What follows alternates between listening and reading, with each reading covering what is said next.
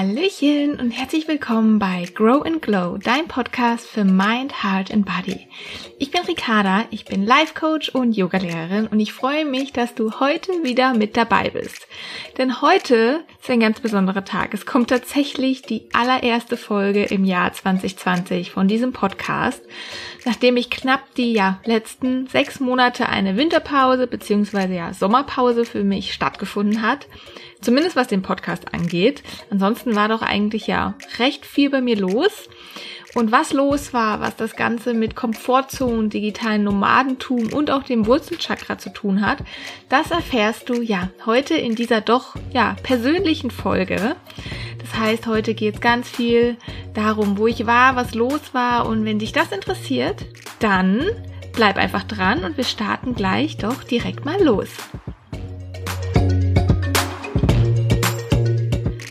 So schön, dass du ja wieder mit dabei bist bei meinem Podcast, dass du dir diese Folge anhörst. Und ja, ich weiß, ich habe dich hängen lassen, sechs Monate nichts von mir hier hören lassen, nichts blicken lassen. Und das tut mir wirklich sehr leid, aber umso schöner finde ich, dass du jetzt wieder mit am Start bist mit dieser neuen Folge. Und genauso wie ich hoffentlich richtig Bock drauf hast, hier weiter ganz viel Inspiration und Impulse für dich mitzunehmen. Und ich muss zugeben, dass das Jahr für mich sehr wild aufgehört hat, beziehungsweise eigentlich hat es noch viel wilder für mich angefangen. Ich hatte so viele Ziele, ich hatte so viele To-Dos, ich wollte so viel machen und ich hatte ganz genaue Vorstellungen, wie das Jahr 2020 für mich aussieht, wie es starten soll.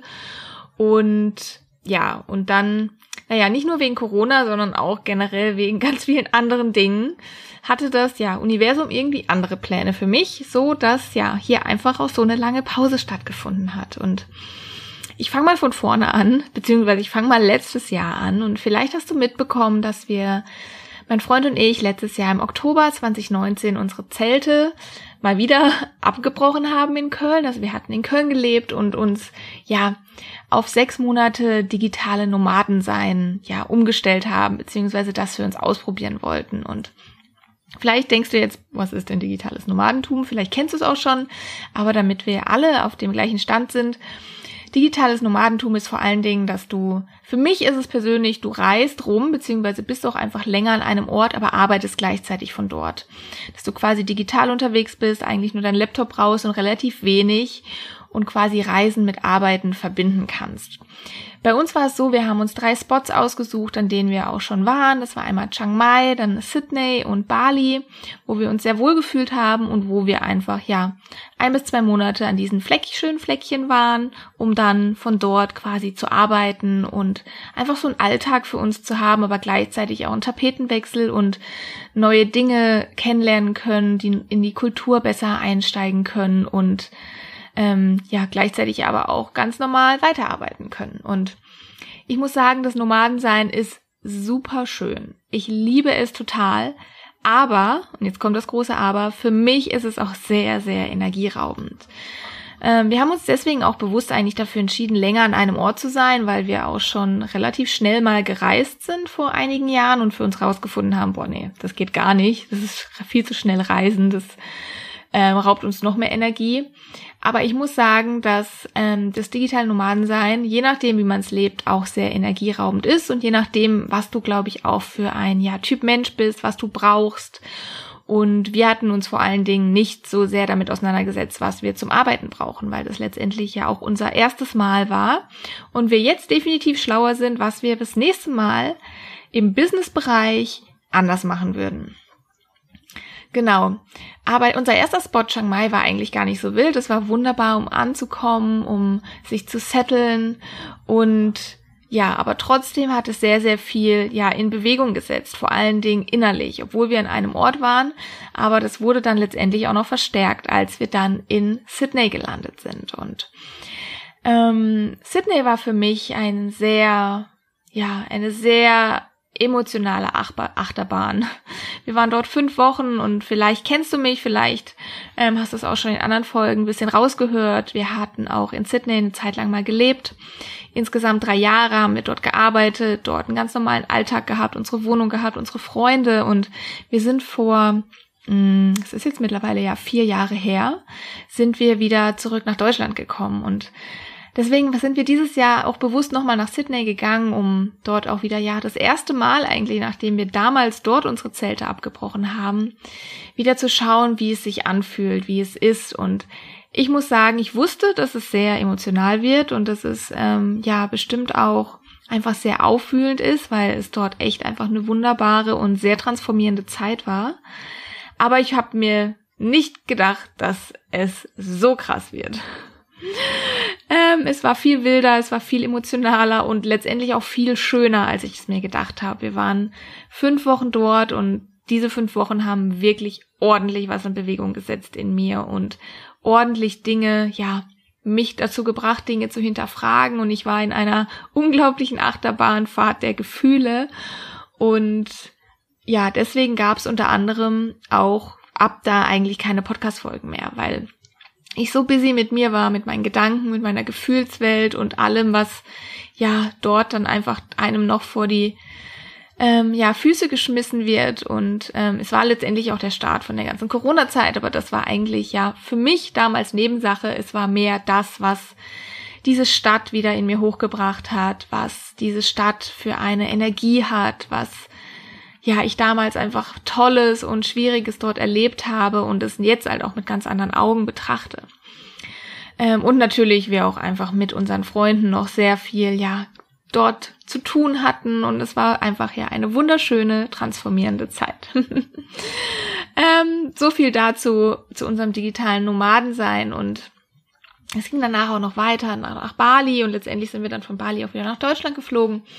Aber worüber ich jetzt eigentlich gerne mal sprechen möchte, ist ähm, das Leben außerhalb auch ja der Komfortzone. Denn ähm, grundsätzlich bin ich es eigentlich echt gewohnt, außerhalb meiner Komfortzone zu leben. Zumindest in den letzten, würde ich mal sagen, sieben bis neun Jahren. Ähm, ich habe drei Jahre im Sauerland gelebt. Zum Studieren bin ich damals 500 Kilometer weit weggegangen, was echt für mich eine große Herausforderung war. Dann bin ich alleine nach Australien gegangen. Dann habe ich mich in Australien meinen allerersten Job gefunden auf Englisch, noch nie auf Englisch studiert, irgendwas gemacht. Ähm, dann wieder nach Deutschland umgesettelt, dann mich selbstständig gemacht. Ähm, deswegen, das sind alles Dinge, die für mich sehr weit aus meiner Komfortzone waren. Ähm, und gleichzeitig sehr transformierend, aber wie gesagt auch anstrengend. Und ich finde, ins digitale Nomadensein zu gehen, ist auch außerhalb der Komfortzone und auch sehr energieraubend.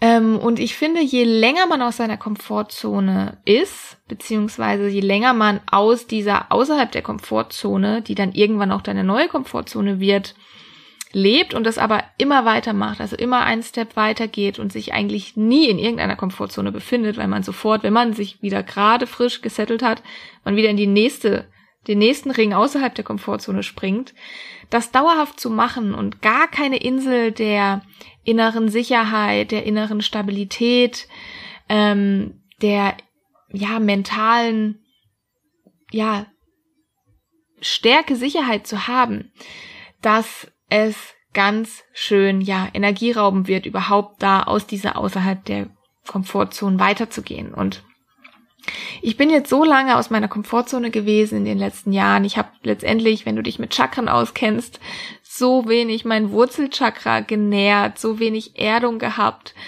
so wenig, ja, mentale Stabilität, beziehungsweise mir ist das eigentlich nie so aufgefallen, aber jetzt, wenn ich das im Nachhinein betrachte, war das ganz schön krass für mich. Äh, für mich auch Typ Mensch, der sehr sensibel, sehr sensitiv ist, der sehr, ähm, ja, auch introvertiert ist, dass ich eigentlich komplett seit Anfang dieses Jahres in so einen Freeze-Modus gefallen bin. Ist auch so, dass so ein Modus, der kommt, wenn du eine innerliche Stressreaktion hast, die letztendlich bei mir auch da war.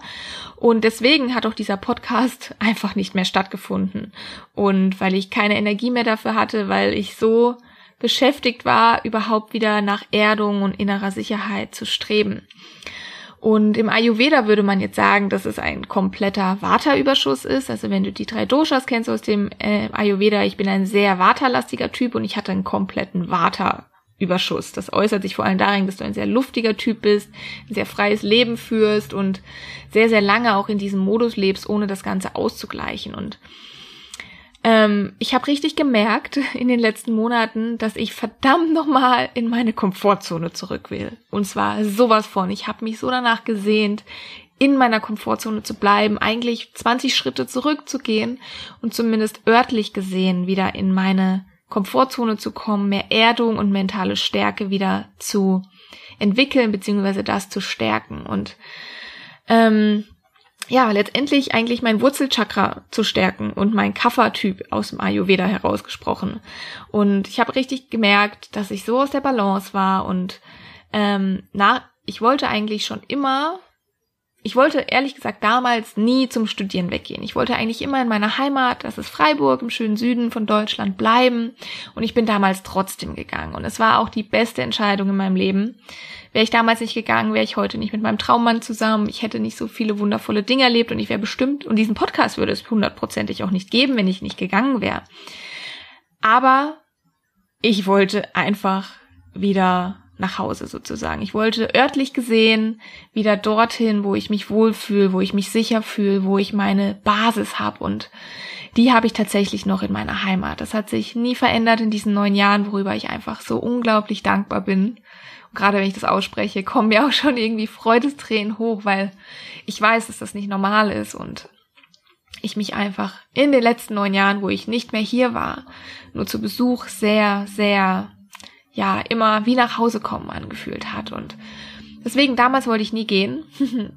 Bin hat sich aber doch dann immer wieder verschoben. Also ich habe es echt nach dem Studium habe ich gesagt, nee, ich gehe nach Australien, nach Australien. Oder ich habe dann gesagt, nach Australien komme ich wieder. Dann habe ich meinen Freund kennengelernt, dann bin ich in Australien geblieben. Dann habe ich gesagt, nach Australien komme ich wieder, dann bin ich nach Köln. Und es hat sich einfach, ja, letztendlich neun Jahre verschoben.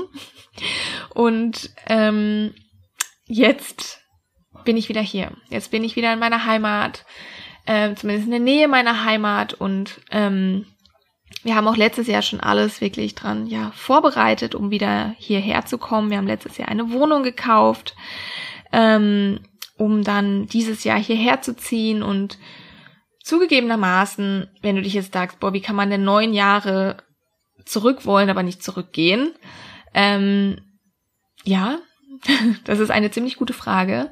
Aber zugegebenermaßen muss ich sagen, dass ich wirklich vor allem auch in diesem Jahr und auch im letzten Jahr, als wir dann diese Wohnung hier gekauft haben und es sicher war, dass wir hier quasi einen Platz haben, ähm, wobei man ja auch sagen kann, dass man die Wohnung immer wieder verkaufen kann und es da andere Möglichkeiten gibt, aber ich mich dann doch irgendwann mal gefragt habe, ähm, ob ich das wirklich will oder ob es einfach nur ein Glaubenssatz ist, den ich so immer vor mir hergesagt habe und ihn jetzt auch einfach vor mir her sage und eigentlich gar nicht genau weiß, ob ich wieder hier zurück möchte in meine Heimat. Und es sind dann immer wieder so Zweifel hochgekommen und ich habe viel für mich reflektiert, ähm, ob das so ist oder nicht. Und ich konnte für mich aber gar nicht herausfinden, ob ja, ob ich das einfach nur vor mir her sage oder ob ähm, ich wirklich noch in meiner Heimat will. Weil natürlich in diesen neun Jahren, ich habe mich unglaublich verändert ähm, im Hinsicht darauf, dass ich Dinge anders mache, dass mir andere Dinge wichtig sind ähm, und ich dann auch so das Gefühl hatte, okay, passe ich denn einfach auch noch da hinein? Passe ich auch noch in mein altes Umfeld? Passe ich auch noch in diese, ja, kleinere Stadt, in dieses Dorfleben, wohingegen ich ja doch jetzt schon in größeren Städten gewohnt habe, wie Köln und Sydney. Und ja, ich muss sagen, jetzt bin ich hier, örtlich gesehen wieder in meiner Komfortzone und seit zwei Monaten jetzt schon. Und was ich vor allen Dingen in diesen zwei Monaten gemerkt habe, ist, dass mein Wurzelchakra sowas von auftankt, dass ich mich mental und emotional so geerdet wie wahrscheinlich in den letzten neun Jahren, aber zumindest in den fünf Jahren nicht mehr gefühlt habe und dass es mir generell mental so viel besser geht und mir aber gar nicht bewusst war, dass es mir in den letzten Jahren mental nicht so gut ging. Und was ich damit sagen will, ähm, ist, dass es bisher sich gut anfühlt, wieder in seiner Komfortzone zu sein. Und wenn du das Gefühl hast, ähm, oder was ich jetzt auch grundsätzlich gerade ausdrücken möchte, ist, dass ähm, ja, ich bin ein großer Fan, die Komfortzone zu verlassen und ich würde sagen, dass es auch sehr wichtig ist, seine Komfortzone zu verlassen, um Dinge zu verändern oder Dinge neu zu erschaffen, um für das loszugehen, was dir wirklich wichtig ist. Aber dass es nicht dauerhaft, dauerhaft, da rede ich wirklich von dauerhaft, nicht gesund ist, in all seinen Lebensbereichen außerhalb der Komfortzone zu leben. Und das ist definitiv ähm, ein oder zwei Lebensbereiche geben sollte, sozusagen eine Insel, wo du immer wieder zurückgreifen kannst, wo du immer wieder auftanken kannst. Weil wenn du komplett außerhalb deiner Komfortzone lebst und dein ganzes Leben alles neu ist und alles sich neu ordnen darf, dass das sehr, sehr schnell zu Überforderung führt, führt sehr schnell zu, ja, Angst, sehr schnell zu, ähm, ja, inneren Unsicherheit und Unruhe vor allen Dingen und dass das auch komplett Stress auslösen kann und letztendlich dann auch zu körperlichen Problemen, Herausforderungen führen kann. Und ähm, dass es sozusagen eine gesunde Balance braucht, dass du nicht nur Achterbahn fährst außerhalb deiner Komfortzone und gar nicht mehr weißt, wo oben und unten ist, sondern dass es ein Mix ist aus, du hast deine Insel der Sicherheit, deine Insel der, ja, nenn sie wie du möchtest, deiner Insel der Stärke, wie auch immer, aber dass du etwas hast, wo du einfach, ja, zurückgreifen kannst. Und dass diese Balance das Wichtigste ist im Leben, egal wo drin. Das ist so wirklich das, was ich in den letzten zwei Monaten gemerk gemerkt habe, als ich jetzt wieder auftanken konnte und jetzt auch viel für mich reflektiert war, einfach in, was in den letzten Jahren los war. Und ich konnte das gar nicht vorher reflektieren. Manche sagen ja vielleicht, ja, das hätte ich dir, wenn du das jetzt so erzählst, das hätte ich dir von vornherein sagen können. Und ich kann das jetzt auch so sagen. Allerdings, wenn du in dem Moment bist, dann merkst du das nicht. Dann ähm, ja, hast du oder ist es schwieriger, diese Vogelperspektive einzunehmen für sein eigenes Leben. Ähm, und mir wurde es immer wieder gespiegelt durch ähm, Coaches, mit denen ich zusammengearbeitet habe, oder auch durch meine ähm, ja engen Freunde, die sich auch mit diesen Dingen beschäftigen. Und ja, ich sag dir auf jeden Fall, ich lebe jetzt auf dem Dorf und ich könnte nicht glücklicher sein. Zumindest momentan. Und ja, jetzt weißt du auf jeden Fall Bescheid, was bei mir los war, was bei mir los ist, warum, was ja mit diesem Podcast los war. Und ja, ich freue mich aber so sehr, dass der Podcast jetzt auf jeden Fall wieder losgeht, dass der Podcast wieder am Start ist, dass spannende Themen kommen werden und ganz, ganz viel auch mit dem, was ich gelernt habe und vor allen Dingen dass ähm, ja die mentale Gesundheit wirklich an erster Stelle sitzen sollte, dass die mentale Gesundheit oberste Priorität hat und wenn die eigentlich ja nicht stimmt, dass dann ganz, ganz viel automatisch schon aus der Balance ist. Und wenn sie stimmt, dass ganz, ganz viel auch wieder automatisch in die Balance reinkommt. Genau. So, das war das, was ich heute mit dir teilen wollte. Es war ein ja sehr, eine sehr persönliche Folge ähm, eine, ja, so, so auch ungeskriptete Folge. Ähm, ich hatte drei Themen, über die ich sprechen wollte und ja, es auch mal wieder einfach schön war, vor dem Mikro zu sein und ich einfach, einfach, weil alles einfach, einfach, einfach schön ist. Ähm, ich mich sehr freue, wieder, ja, öfter mit dir hier zu sprechen, dir Inspiration, Impulse weiterzugeben und ja, vor allen Dingen aber schön, dass du wieder mit eingeschalten hast in diese Podcast-Folge und dass du wieder hier bist. Ich freue mich so sehr, mich mit dir wieder zu vernetzen. Und genau, ich sage jetzt erstmal bis ganz, ganz bald. Love und Namaste, deine Ricarda. Danke, dass du mit dabei warst. Danke, dass du diese Folge bis zum Ende angehört hast. Und wenn sie dir gefallen hat und du einen Impuls für dich mitnehmen konntest oder dich inspiriert hat, was ich erzählt habe, dann freue ich mich, wenn du mir das in einer positiven Rezension auf iTunes mitteilst oder mir einfach persönlich schreibst denn so unterstützt du meine Arbeit und dass dieser Podcast noch mehr Menschen erreicht und dadurch auch Leben verändern kann. Und wenn du zukünftig auch keine weitere Folge verpassen möchtest, dann kannst du diesen Podcast gerne abonnieren. Dann erfährst du immer als allererstes, wenn es eine neue Folge gibt. Und ich würde mich auch freuen, wenn wir uns auf Instagram vernetzen. Dort findest du auch noch mehr Inspiration rund um die Themen mentale Gesundheit und Yoga. Und auf Instagram ist mein Name ricarda.monique.martin. Genau, das findest du auch nochmal in den Show Notes. So schön, dass du hier bist und ich freue mich schon auf die nächste Folge.